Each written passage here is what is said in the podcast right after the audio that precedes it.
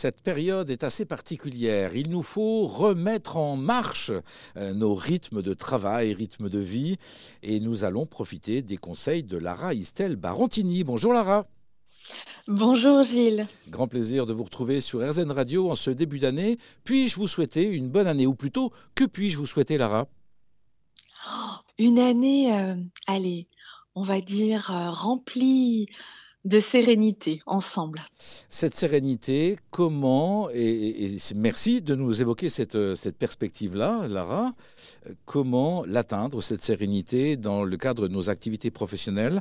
Je rappelle que vous êtes formatrice en santé et qualité de vie au travail et formatrice en yoga et sophrologie en entreprise. Est-ce que vous avez déjà entendu parler des Yoga Sutras de Patanjali? Alors, j'ai entendu parler effectivement de ces différentes déclinaisons du yoga. D'ailleurs, je ne sais pas si j'utilise le bon terme, euh, notamment dans l'émission animée chaque semaine euh, par Natacha Saint-Pierre qui présente euh, bah, différentes variétés de, yoga. Exactement, Natacha en, a déjà parlé. En fait, les Yoga Sutras de Patanjali, c'est un espèce de texte fondateur du yoga et qui se base sur plusieurs, allez, on va dire, principes, règles de vie. Et aujourd'hui, j'avais envie qu'on en parle un petit peu bien de ces règles de vie, de ces principes fondateurs du yoga, pour pouvoir peut-être euh, partir sur de bonnes bases, des bonnes résolutions, et bien dans notre reprise du travail en ce début d'année. Alors, justement, pour démarrer au mieux cette nouvelle année, euh, quels sont les enseignements ou les, ou les principes, les premiers principes proposés par, euh, par ce type de yoga? Alors le premier, c'est Ahimsa. Ahimsa, c'est en sanskrit, c'est le petit nom en sanskrit, la non-violence. En fait, la non-violence, c'est refuser de se faire violence en fait à soi comme aux autres.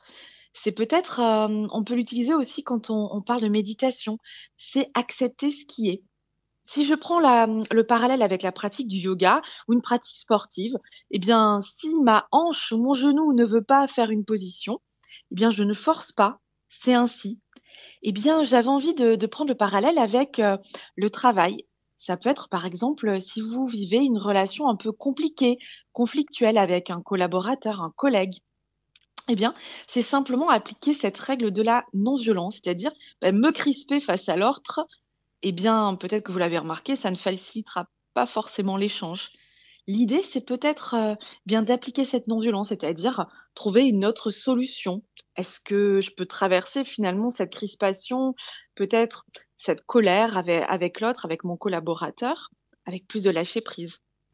Euh, quelle est l'attitude, le, geste ou euh, le mode de respiration qui est associé à, ce principe?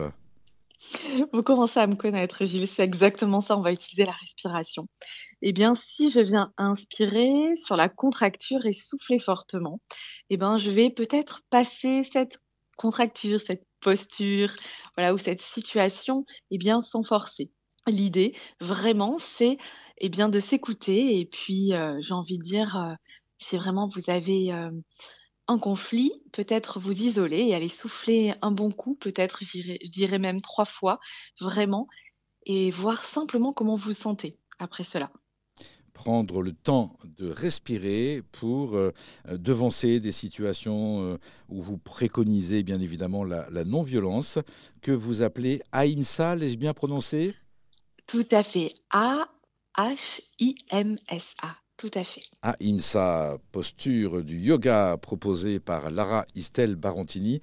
Merci à vous Lara. Je rappelle que vous êtes auteur de la boîte à outils de la relaxation, issue de la sophrologie et du yoga également bien sûr, parue aux éditions Duno. Merci à vous Lara. À très bientôt Gilles.